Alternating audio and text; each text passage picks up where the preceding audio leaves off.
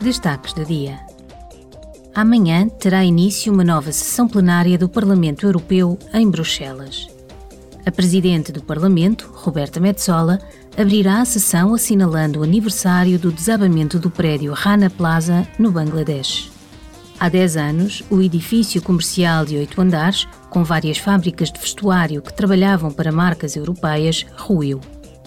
Mais de mil pessoas perderam a vida e cerca de 2.500 ficaram feridas. Continua a ser o acidente causado por deficiência estrutural com o maior número de vítimas da história recente.